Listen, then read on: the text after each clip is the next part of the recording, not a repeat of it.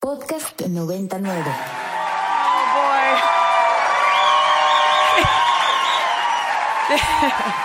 Thank you very much.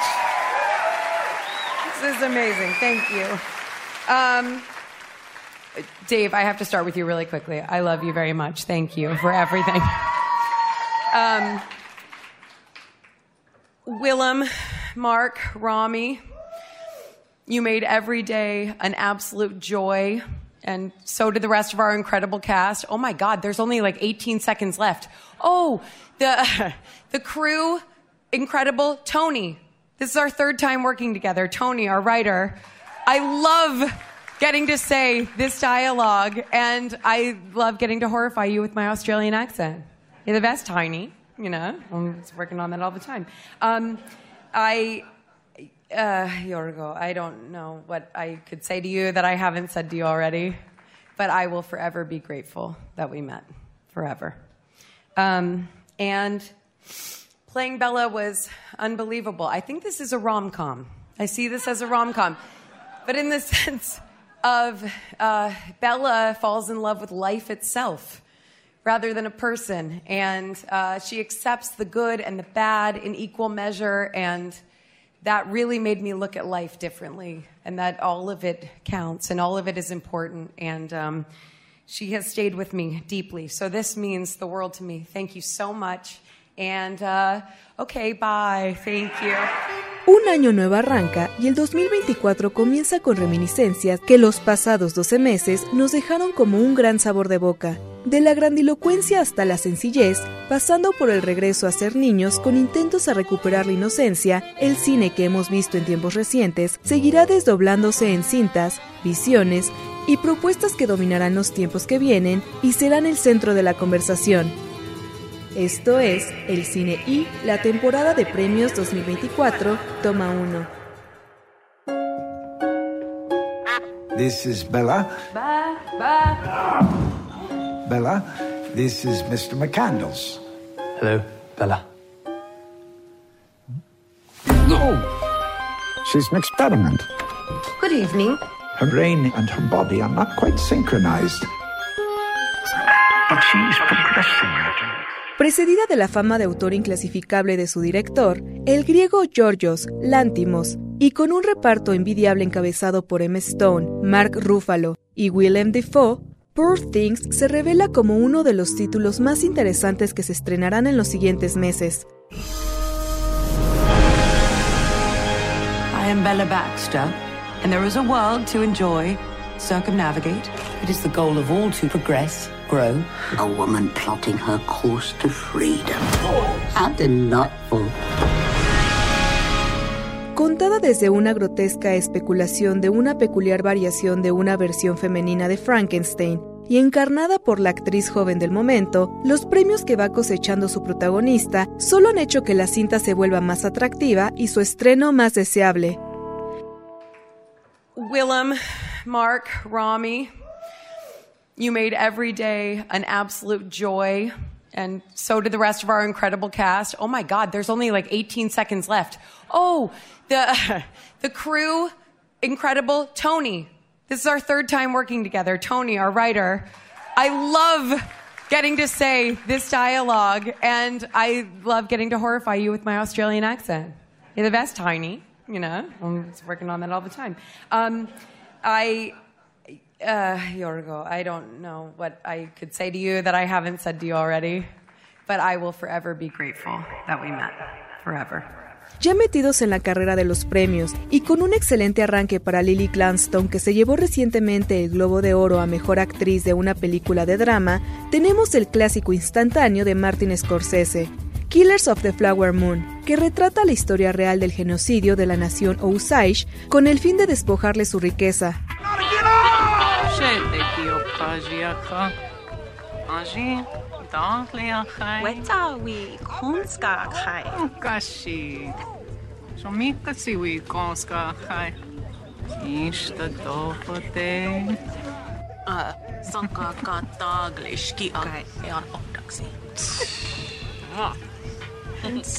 ponche, shutsete. Ishe.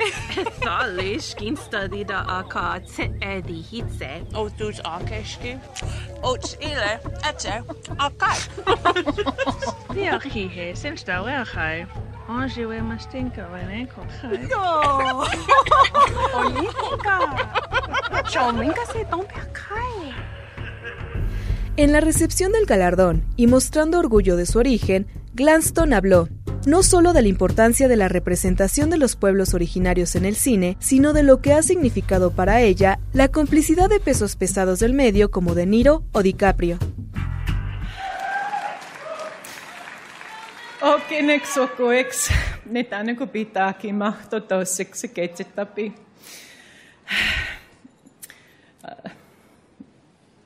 Nitsikak, Nitsikakum. I love everyone in this room right now. Thank you.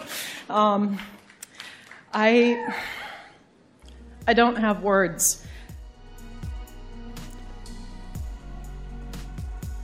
Hola, muy buenas. Yo soy el More y esto es el Cine I, la temporada de premios 2024. Platico sobre el tema, como es costumbre, con mi queridísimo Ricardo Marín. ¿Qué tal? ¿Qué tal? Andrés Durán Moreno. Aquí seguimos, Moreno, estos últimos 15 minutos. Carlos Sierra. Hola, aquí estoy. Dana Sotero. Hola, hola. Y Natalia Gallardo. Hola, Nat. Hola, Mori. Está Gabriel en los controles y arranca 2024 con la entrega de los Globos de Oro, con eh, que conozcamos cuáles son los nominados a los premios del Sindicato de Actores de la Industria Norteamericana. Ese sindicato que apoyó al Sindicato de Escritores Rick hace muy poco tiempo eh, con una huelga que parecía que no necesariamente afectaría todo lo que tiene que ver con el cine y el entretenimiento nacional en México, pero que nada más lejos a esa impresión. No, para nada, justamente fue de, o sea, fue de las historias, en, en, en, cuestiones de entretenimiento, fue de las historias más sonadas este año, la, la huelga. Es obviamente... No, no, dudaría, digo, ahí sí no tengo pruebas y muchas dudas, y tengo Eso. muchas dudas. Este, de que los estudios se hayan sentido muy presionados a aceptar, a las, aceptar las demandas y, y a terminar, a dar por terminada esta huelga porque pues están ya muy, estaba muy cerca ya la temporada de premios y dependen de la presencia de los actores para que eso sea exitoso. Claro. O sea, de los actores y de los... De los no, bueno, lamento, me, discúlpeme por lo que voy a decir, pero desafortunadamente dependen mucho más en cuestiones mediáticas de los actores que de los escritores, desafortunadamente. Sí, sí mediáticamente sin ningún lugar a dudas. Además recordar lo que decíamos hace un momento, que los festivales pues viven de eso, ¿no? Del, del holgorio, del boato, como decía aquí sí, querido sí, Amore. Sí, Entonces, pues es... Es una, pues sí, es que los actores, los rostros, los personajes, las creaciones, esas personas son al final pues las estrellas del firmamento cinematográfico es correcto. y la industria. Y son caras que luego a veces conocemos porque resulta que son los creadores de su propio material. Mm. Resulta que muchas veces son productores, directores, guionistas, Pasa. este, eh, creadoras, eh, showrunners, este, eh, pues no sé, padres y madres de los personajes que vemos a cuadro. Creo que el ejemplo creo que más claro de esto ahorita es Poor Things, eh, película dirigida por Yorgos Lantimos, protagonizada por Emma Stone y escrita por Tony McNamara, pero fue producida por estas tres personas también. Bueno, por, por Tony McNamara no la produjo, pero fue producida por este por Emma Stone y por Yorgos Lantimos también.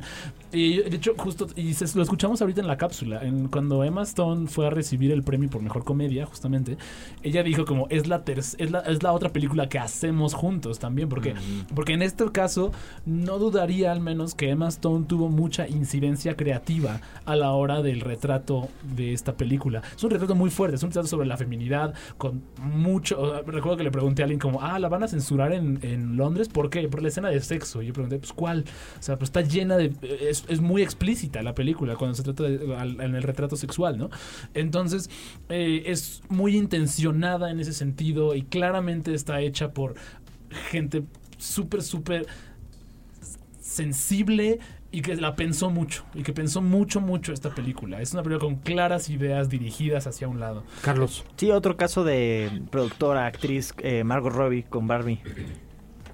Sí, desde luego que este socia de su directora, eh, que es socia del co-guionista de la película, que es su pareja y que es coproductor también de la película, y de este fenómeno que cada vez es más común, donde las estrellas son las dueñas, los dueños también de los de los proyectos, ¿no? Este, justo arrancando eh, semestre en la Universidad Iberoamericana, empezamos a hablar de la diferencia de un cine con una perspectiva de industria y de productores a la diferencia de un cine con una perspectiva de autores y de directoras o directores, de creadoras, de creadores y este y de pues todas estas cosas que han sucedido en la historia del cine donde eh, Michael Douglas recoge un Oscar como productor de Atrapados sin salida o Brad Pitt recoge un Oscar como productor de 12 años esclavo, ¿no? Y este y entonces empezamos a ver de que cómo quiénes son los productores, las productoras de las películas. Que Frances McDormand recoge un Oscar como productora de de este Nomadland. de Nomadland, ¿no? Y entonces dices cómo las productoras de Nomadland son la directora y la protagonista, sí, desde luego, y son los que acaban haciendo posibles eh, algunos proyectos y desarrollando que eh, las historias que nos conmueven en pantalla este terminen siendo eh, eh, eh, posibles no este la importancia de la protagonista de este buena suerte Leo Grande este mm, Ah, eh, Emma Thomas. Em, eh, eh, Emma Thompson. Emma Thompson. Emma Thompson. Emma para Thomas que- es otra persona, perdón. Nos pasa, acuérdate que yo confundí para que la película se lleve a cabo, ¿no? Este, una dramaturga que escribe un texto y que antes incluso de buscar a la directora, busca a la estrella para que la estrella se suba al proyecto y coproduzca la película. Sí, Que es, que es un poco lo que sucedió con Barbie, de hecho. Sí. No, de hecho Barbie tiene un historial muy, muy largo de intentar Sí. de producción y muy caótico que termina al final con Greta Gerwig. Eh, reme- remerece una investigación. Este, yo ahorita lo que diría sería muy, muy reducido, pero como vamos a seguir hablando de Barbie, se las traigo en el futuro. Yo, bueno, lo que quería aportar era justamente esto, ¿no? Como actores, actrices, directoras, productoras de repente escriben o actúan y cosas así. Eh, mucho se da por la época en la que vivimos. Digo, el posmodernismo se presta para que todos hagamos de todo. El propio Neil Gaiman ya lo exponía en una entrevista que después les hablaré de ella, pero pues es que estas cosas que, que, que, que, que- que suceden así es porque la industria o la maquinaria que surgió en Hollywood, pues digamos que está envejeciendo o oxidándose y muchas piezas que antes solamente hacían un trabajo empiezan a demostrarse a sí mismas que pueden hacer varios, ¿no? Y creo que eso es una gran riqueza que aquí en México se da, porque aquí no hay una maquinaria tan como la de Hollywood, pero como es pequeña y es y es humana, eh, muchas personas hacen muchas cosas y esto le da un- una carnita muy propia al cine mexicano, que es lo que yo siento que a la Bernilaria le gusta mucho, porque es un cine muy, diría visceral, pero estaría ahí errando la palabra, es como muy, muy sensible, muy de interno, muy de autor. Bueno, este, tenemos una cápsula más. Yo les propongo que la vayamos a escuchar y regresemos a seguir platicando sobre esto, a que nos digan, este, las y los que están en la mesa el día de hoy en el Cine I, eh, cuáles serían sus pronósticos o favoritas y favoritos para la temporada de premios de este año. ¿Quién les gustaría que ganara? Aunque ni siquiera estén considerados en algunas de las ternas que ya vamos conociendo para premios como el del Sindicato de los Actores o de la Academia de los Óscares. Piditkö filmistä? Pidin. En ole koskaan nauranut niin paljon. Tapaammeko siis vielä? Haluaisitko? Kovastikin. Anna numeroni. En lo que se refiere a las nominaciones alrededor del mundo para películas que no estén habladas en inglés, la favorita sentimental de muchos no ha cambiado y continúa recayendo en lo más reciente del cineasta finés Aki Kaurismäki, Hojas de Otoño. I just want you to know one thing. I'm not a monster.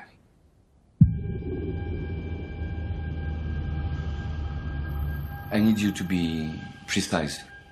Tell me everything. Yes. I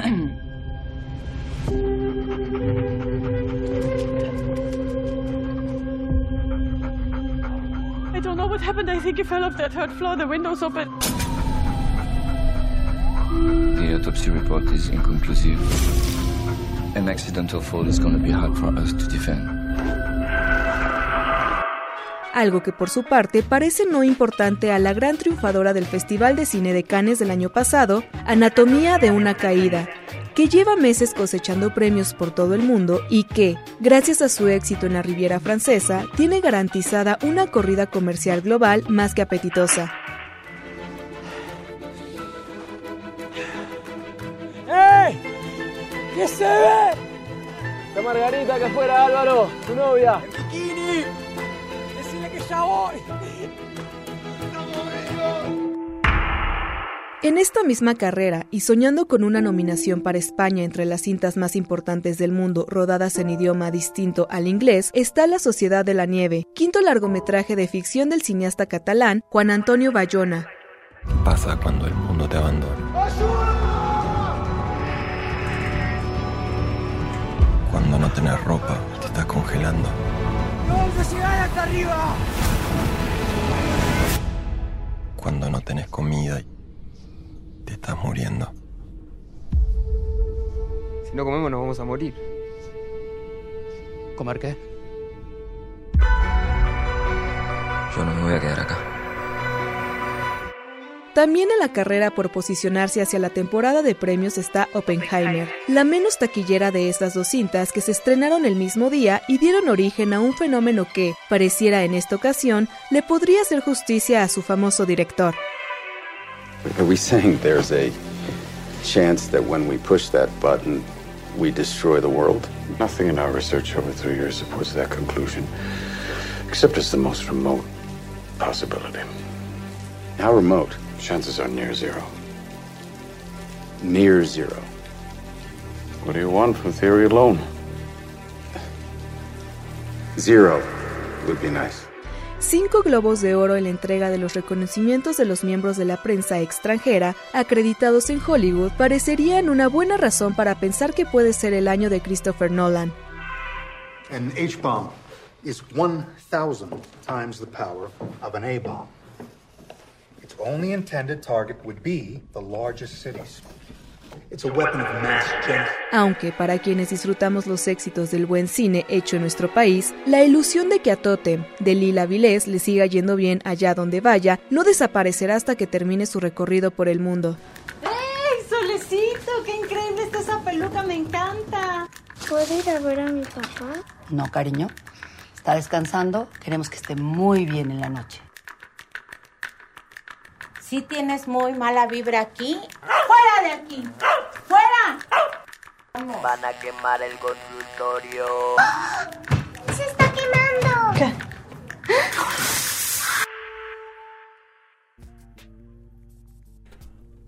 Todos reímos en cabina eh, recordando las secuencias de la limpia en Totem eh, de Lila Vilel de Lila Vilés que esperamos este siga eh, sólida Sí. en su carrera hacia una nominación al premio de la Academia de Hollywood De dos cruzados.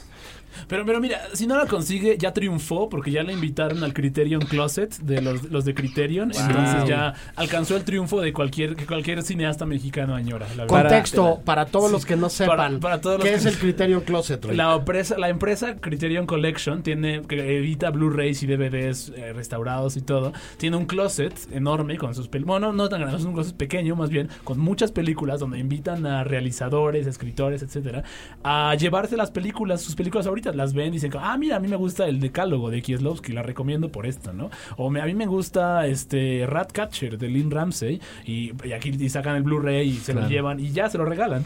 Y es muy divertido porque puedes ver a la gente como sinvergüenza absoluta tomando un buen de DVDs, porque son un poco caros esos DVDs. Sí. Bastante caros. Y te los puedes llevar. Y se los llevan gratis ellos, ¿no? Entonces Wow. ves a Barry Jenkins con una bolsa llena y poniéndola toda como niño en Navidad, así diciendo esto es vergonzoso. Eso. Entonces es muy divertido. A mí, Y Lila Vilés es una grande del cine mundial porque ya la invitaron. Ya al- la invitaron al al closet. Enhorabuena para Lila y para su película, que es una chulada de película y que ojalá termine teniendo una nominación al Oscar. Sí, yo Es- siento que sí, se la merece mucho. Y mencionar que esto del, del, del closet de criterio a mí me recuerda mucho al Tiny Desk Concert del NPR. Ha de ser más Sí, o es, menos un poquito- la... es una dinámica Una similar. dinámica muy similar. Oigan, estamos con el tiempo encima, pero entonces les voy a preguntar una película que quisieran ustedes que se premiara en el Festival de Natalia. ¿Qué película te gustaría que se premiara este año, Natalia? Pues yo vi ayer o antier la de Past Lives. Me gustaría mucho que se llevara varias cosas. Eh, qué bonito, qué, oh, qué bello. Increíble, coincido de contigo, acabo de verla yo también hace relativamente poco tiempo y también la premiaría Dana Sotero. Pues me quedo justo con quien estábamos hablando, con Totem. ¿Mínimo una nominación o qué? Sí, que le den más premios a Totem. Este, Carlos Sierra, ¿tú a quién premias? No, igual me encantaría Totem, pero si no, pues la Sociedad de la Nieve. Ok. Sí, también. Muy bien, mi queridísimo Andrés Durán Moreno. Ya ahora me gustaría que estuviera el niño de la garza y a ver si ahora sí Miyazaki va a recibir el, el Oscar, porque la vez pasada no, no fue cuando fue el viaje de Chihiro. Miyazaki seguramente no sabe ni qué son los Golden Globes, Ah, pero, sí, le vale, seguramente. pero le vale y es como, ah, genial, Sí, qué chido. sí. No, la verdad es que esa película muy buena, mis respetos totales, siempre. Sí, Miyazaki dedica su tiempo y sus esfuerzos a hacer buenas películas, a pensar, a seguir filosofando sobre el cine, a, a hacer un montón de cosas este, eh, eh, valiosas que merecen la pena. Y bueno, ojalá que siga en, en esas mismas. Este, mi queridísimo Ricardo Marín, ¿tú a quién premiarías? Mira, yo tengo dos. Una que me gustaría ver como más presente en la temporada de premios es All of Us Strangers, la de Andrew High. Creo que ninguna otra peli me ha hecho llorar tanto en una sala de cine, definitivamente. Y la otra que me gustaría ver más presente es una película de Sean Durkin que se llama The Iron Claw, eh, La Garra de Hierro. Se va a estrenar en un par de meses aquí en México. Y me gustaría especialmente ver una nominación a Zac Efron eh, por mejor actor principal. La que me platicabas, Lo ¿no? hace lo hace de verdad espectacular, una transformación completa. Y no solo es la transformación, sino la interpretación de un personaje súper, súper frágil que él hace en pantalla. Es, muy buena película. Sí, yo eh, me gustaría que un documental chileno de Maite Alberdi que se llama La Memoria Infinita, que sigue en el shortlist del largometraje eh, documental eh, para los premios de la academia, llegar a la, a la nominación y que de esta manera se hiciera más visible. Es una película que está en Netflix y que recomiendo amplísimamente, entrañable, eh, conmovedora y poderosísima. eh, la memoria infinita. Eh, gracias a todos por estar del otro lado del transistor y del, dispositivo digital y por acompañarnos en esto que nos encanta hacer este todas eh, las semanas. Yo soy el Mori y nos podemos ver en muchos lados, pero seguro, seguro, nos vemos muy pronto en el cine. Para más contenidos como este, descarga nuestra aplicación disponible para Android y iOS o visita ibero909.fm.